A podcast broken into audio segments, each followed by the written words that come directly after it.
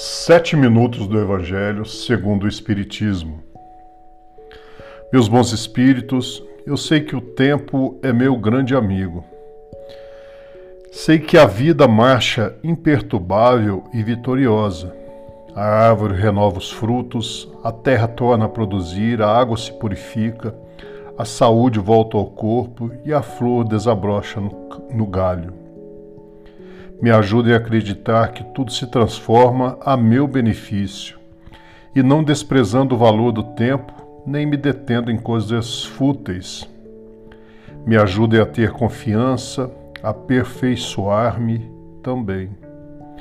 Me ajudem, porque eu sei que na renovação de cada dia eu cresço na direção de Jesus. Que assim seja. Estamos hoje no episódio 137, no capítulo 21 do Evangelho segundo o Espiritismo. Haverá falsos cristos e falsos profetas. Reconhece-se a árvore pelo fruto. A árvore que produz maus frutos não é boa, e a árvore que produz bons frutos não é má, porque cada árvore se conhece pelo seu próprio fruto. Não se colhem figos dos espinheiros e não se cortam cachos de uva de sobre as sarças. O homem de bem tira as boas coisas do bom tesouro do teu coração, e o mal tira as más do mau tesouro do seu coração, porque a boca fala do que está cheio o coração. São Lucas capítulo 6, versículos de 43 a 45. Guardai-vos dos falsos profetas que vêm a vós cobertos de peles de ovelha e que por dentro são lobos rapaces. Vós os conhecereis pelos seus frutos. Podem-se colher uvas dos espinheiros ou figos das sarças? Assim, toda árvore que é boa produz bons frutos, e toda árvore que é má produz maus frutos. Uma boa árvore não pode produzir maus frutos, e uma árvore má não pode produzir bons frutos.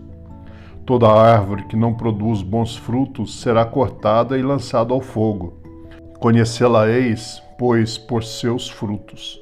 São Mateus capítulo 7, versículos de 15 a 20. Guardai-vos de alguém que vos seduza, porque vários virão sob meu nome dizendo: Eu sou o Cristo, e eles seduzirão a muitos. Levantar-se-ão vários profetas falsos que seduzirão a muitas pessoas, e porque a iniquidade será abundante, a caridade de muitos se resfriará, mas será salvo aquele que perseverar até o fim. Então, se alguém vos disser, o Cristo está aqui ou está ali, não o creiais, porque se levantarão falsos cristos e falsos profetas, que farão grandes prodígios e coisas de espantar, até seduzir, se for possível, os próprios escolhidos. São Mateus capítulos 24, versículos 4, 5, 11, 12, 13, 23 e 24.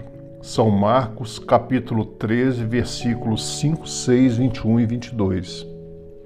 Missão dos profetas.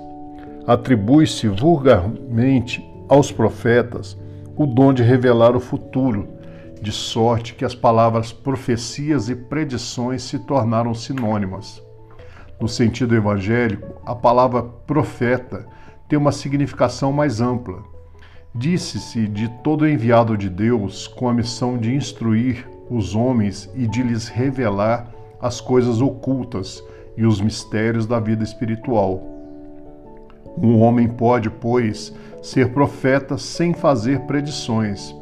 Essa ideia era a dos judeus ao tempo de Jesus.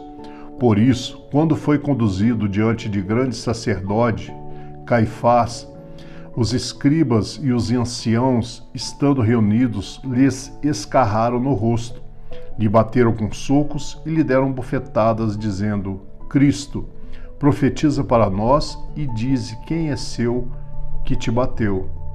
Entretanto, ocorreu que vários profetas tiveram presciência do futuro, seja por intuição ou seja por revelação providencial, a fim de transmitir advertências aos homens. Esses fatos, tendo se cumprido o dom de predizer o futuro, foi encarado como um dos atributos da qualidade de profeta. Prodígios dos falsos profetas.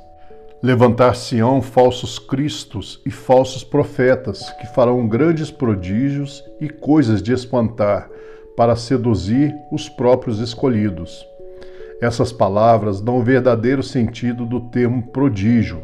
Na acepção teológica, os prodígios e os milagres são fenômenos excepcionais, fora das leis da natureza. As leis da natureza, sendo obra unicamente de Deus, ele pôde, sem dúvida, derrogá-las, se isso lhe apraz, mas o simples bom senso diz que não pode ter dado a seres inferiores e perversos um poder igual ao seu, e ainda menos o direito de desfazer o que ele fez. Jesus não pode ter consagrado um tal princípio. Se, pois, segundo o sentido que se dá a essas palavras, o espírito do mal tem o poder de fazer tais prodígios, que os próprios eleitos sejam por ele enganados. Disso resultaria que, podendo fazer o que Deus faz, os prodígios e os milagres não são privilégios exclusivos dos enviados de Deus e não provam, uma, uma vez que nada distingue os milagres dos santos dos milagres dos demônios. É preciso, pois, procurar um sentido mais racional para essas palavras. Aos olhos do vulgo ignorante, todo fenômeno cuja causa é desconhecida passa por sobrenatural, maravilhoso e miraculoso. A causa, uma vez conhecida, reconhece-se que o fenômeno, tão extraordinário que pareça, não é outra coisa senão a aplicação de uma lei natural. É assim que o círculo dos fatos sobrenaturais se retrai à medida que se amplia o da ciência. Em todos os tempos, os homens exploraram, em proveito de sua ambição, de seu interesse e de sua dominação, certos conhecimentos que possuíam, a fim de darem a si mesmos o prestígio de um poder supostamente sobre-humano ou de uma pretensa missão divina. Estão aí os falsos cristos e os falsos profetas. A difusão dos conhecimentos lhes aniquila o crédito, por isso o número deles diminui à medida que os homens se esclarecem. O fato de operar o que aos olhos de certas pessoas passa por prodígios não é, pois, o sinal de uma missão divina, uma vez que pode resultar de conhecimentos de cada um pode adquirir, ou de faculdades orgânicas especiais que o mais indigno pode possuir tão bem quanto o mais digno. O verdadeiro profeta se reconhece por caracteres mais sérios e exclusivamente morais. E para nossa reflexão eu tenho que mantenha sempre a calma. A tensão impede o fluxo de força do pensamento. Seu cérebro não pode funcionar eficientemente debaixo de tensão nervosa. Enfrente tranquilamente seus problemas. Não tente forçar uma resposta. Mantenha o espírito tranquilo, que a celíaco de seus problemas aparecerá serenamente. Eu desejo, em nome de toda a falange espiritual que agora reunidos a cada um de nós, direcione nossa caminhada diária. Em nome de nosso Senhor Jesus Cristo, que assim seja.